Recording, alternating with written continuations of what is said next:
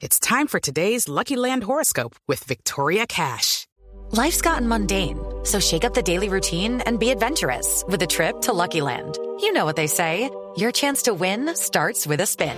So go to LuckyLandSlots.com to play over 100 social casino-style games for free for your chance to redeem some serious prizes. Get lucky today at LuckyLandSlots.com. Available to players in the U.S., excluding Washington and Michigan. No purchase necessary. VGW Group. Void where prohibited by law. 18 plus. Terms and conditions apply. En Blue Jeans, 3, 2, 1, acción. Mommy, Yes, Colton. did you know I have a sister? You didn't know that Cassie's your sister? No, I have two sisters. You had a baby die in your tummy, didn't you? I told you I had a baby die in my tummy. This little girl came up Pues to me. arrancamos información cinematográfica con una cinta que quiero recomendarles, dirigida por Randall Wallace, que se llama El cielo sí existe. Luis Una Carlos. maravillosa historia, sí. Ay, vea, yo le quería preguntar, eh, voy a dejar que termine la- el perfil para preguntarle justamente sobre esta película, porque, porque están llegando películas cristianas a Colombia. Están llegando más que películas is- cristianas, películas con mensaje, eh, películas eh, con espiritualidad. Y esta película que dirige Randall Wallace, que es protagonizada por Greg Kinnear, es la historia de, del padre, de un padre de familia de un pequeño pueblo al que su vida le cambia cuando su pequeño hijo, que solo tiene cuatro añitos, después de salir de una operación muy delicada en el hospital, él dice que estuvo en el cielo y que estuvo sentado en el regazo de Jesús. Lo que para muchos puede ser la invención de un niño, producto de su imaginación. La película nos llevará a confrontar si la historia del niño o no es cierta. La verdad es que es una película llena de mucha espiritualidad, llena de mucho amor, de mucha, de mucho tema familiar. El director eh, es el mismo que hizo una película con Mel Gibson que se llamó eh, Cuando éramos soldados. También fue el director de La Máscara de Hierro, la película de Leonardo DiCaprio. Es una película también de, de secretaria, la historia fa- de la famosa yegua con Diane Lane y John Malkovich. Y la verdad es que es una película muy bonita para ver en familia, para entender el mensaje de la espiritualidad y de la fe. Eh, eh, María eh, Amalia, eh, Ay, yo me tuviste la salí. oportunidad de verla. me ¿Por salí, la, fui ayer, no, me pareció, con todo el respeto, me pareció una cosa horrible. Pues últimamente dos... A mí me gustó mucho.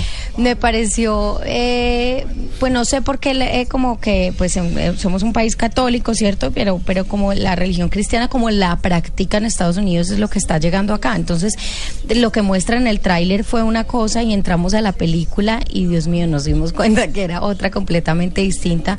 Y, mm, y empecé a investigar, de hecho, Luis Carlos, y me di cuenta que era que en Estados Unidos estaban haciendo mucho negocio con este tipo de películas y se compran las entradas del cine previamente eh, al, al lanzamiento de la película y con esto tienen muchísimo éxito. Se venden por iglesia, por eso te- están teniendo como tanto auge, porque la pasada fue también como, eh, como con un estudiante, una que era de un estudiante y ahora esta del niño, eh, y por eso han llegado a Latinoamérica. Tienen como ventas previas, si mal no entendí pues sobre lo que leí. Pero mire que esta película eh, para Colombia, por ejemplo, tiene la distribución de, de- de- una de las grandes casas que es Sony Pictures y llega con un muy buen director y con un actor muy reconocido que es Ray Kinnear.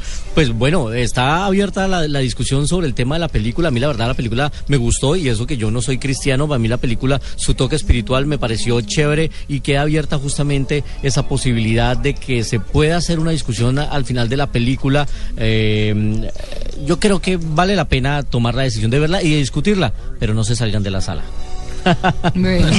Ahí está. Bueno, ahí y está. ahora vámonos a hablar de nuestro siguiente recomendado, que también es para discutir porque es un género que tiene amantes y tiene eh, los que no les gusta, como María Clara, porque es el género del terror, Ay, que sí. está tan repetitivo por estos días. Lo que pasa es que en esta ocasión es en nuestro idioma, es en español, así que escuchemos un poco de La Casa del Fin en los tiempos. A ver.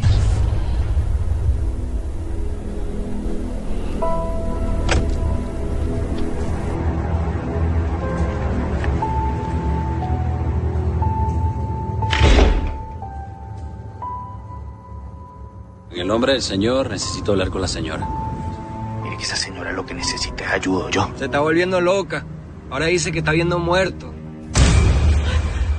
Yo ya estoy asustado. que dicen que. El W ya prefirió salirse de la cabina. No, Pero sí. película nos llega de Venezuela. Sí, a decir. Se- eh, la dirige Alejandro Hidalgo y es protagonizada por una mujer que ya es colombiana por adopción, está casada con un colombiano, Rudy Rodríguez. Ah, sí. Bellísima ella siempre, la esposa de nuestro rejoneador. Y eh, es la historia, es la historia es muy repetitiva, es la historia de una madre de familia que tiene encuentros y apariciones en una vieja casa. Siempre hay una vieja casa Sí. y debe descifrar un oscuro misterio que no se los voy a contar. Pero la historia me parece que está bien contada en medio de las bases de lo que cuenta el género. No es nada del otro mundo, pero pues bueno, el, el cine latinoamericano se está atreviendo a explorar el género que siempre ha sido había sido patrimonio de los Estados Unidos o del cine de Hollywood y aquí ya se están empezando a abordar estos temas en el cine de Latinoamérica. Ya lo había hecho España con una película muy buena que se llamaba Rec. En Colombia ya se está explorando también el género y en esta ocasión nos llega de Venezuela, ha sido una de las películas más taquilleras en Venezuela este año, así que es otra de las opciones. Y se muere para La finca raíz, porque eso es malo para la finca raíz porque van a Es que se muere. Diego. Más saboteador. Yo me muero del pánico también como María Clara. Me las películas de de miedo. terror Lo no mejor me que hay para la circulación. No, pero la circulación suya, mijito, no. No, yo sí es que no voy ni gratis. No. Luis Carlos, me vi ayer eh, cómo entregar a, su- a entrenar a su dragón 2. ¿Cómo les Ay, fue? linda. Muy buenísima. linda, no, muy linda. Sí, es que preciosa. vale la pena verla. Es la cultura de los vikingos. eh, está ahí Hippo, que es el niño, y con su dragón, que es el chimuelo. Pero el des- es muy distinto. Es que son historias muy distintas. No a las que Cambia estamos muchísimo la acostumbrados. historia inicial, además también. Sí, Sigue totalmente. la continuidad, pero aquí es otra cosa. Ay, pero Es me una- pareció una con más aventuras y más personajes. Uy, pero una Sí, delicia. muy la bonita. tecnología de animación, es la verdad es que está muy, muy bien hecha. Y la de Los Clint Eastwood también es hecho un muy gran buena. Sí, La de La Clint última- Eastwood. Ah, la de los Jersey Boys.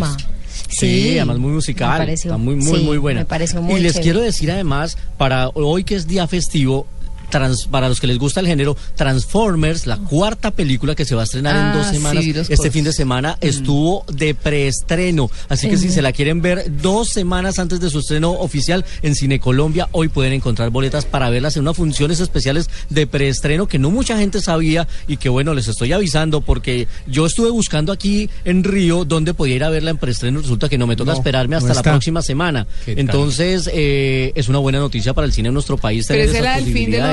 Luis Carlos, ¿esa es la del fin de los de los Transformers?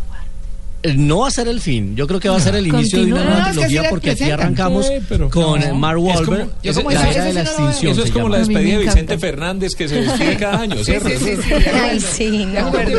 Ya no van a ser. Rocky, ¿qué? Rocky Yo estaba preguntando, Tito, por el título. El fin de los Transformers.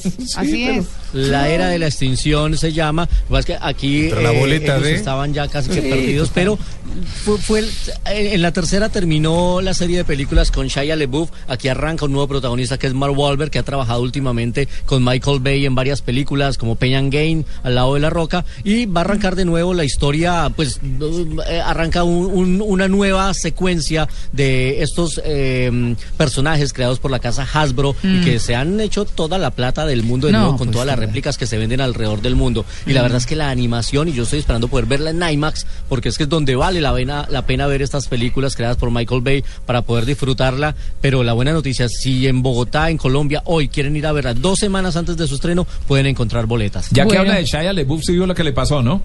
Sí. Cayó en cana. ese muchacho Ah, se está acusado de alteración del orden público y conducta loco. criminal en un teatro de Broadway debido a un errático comportamiento durante la representación de la obra Cabaret. Se puso a orinar.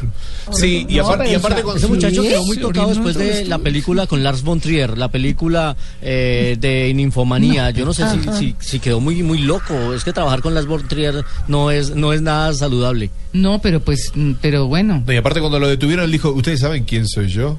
Ay, se hacía el sí canchero, se hacía el argentino.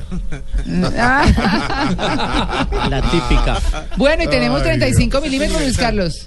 La Hoy, hoy, hoy, hoy no alcanzamos a tener 35 milímetros No, no eh, porque eh, en la, le habíamos preparado unos, pero se nos, per- nos perdió vigencia. Ah. Pero eh, les, este, les, les debo el 35 milímetros como les debo los buñuelos retroactivos. Uy, no, esos buñuelos muy sí. pronto, muy pronto.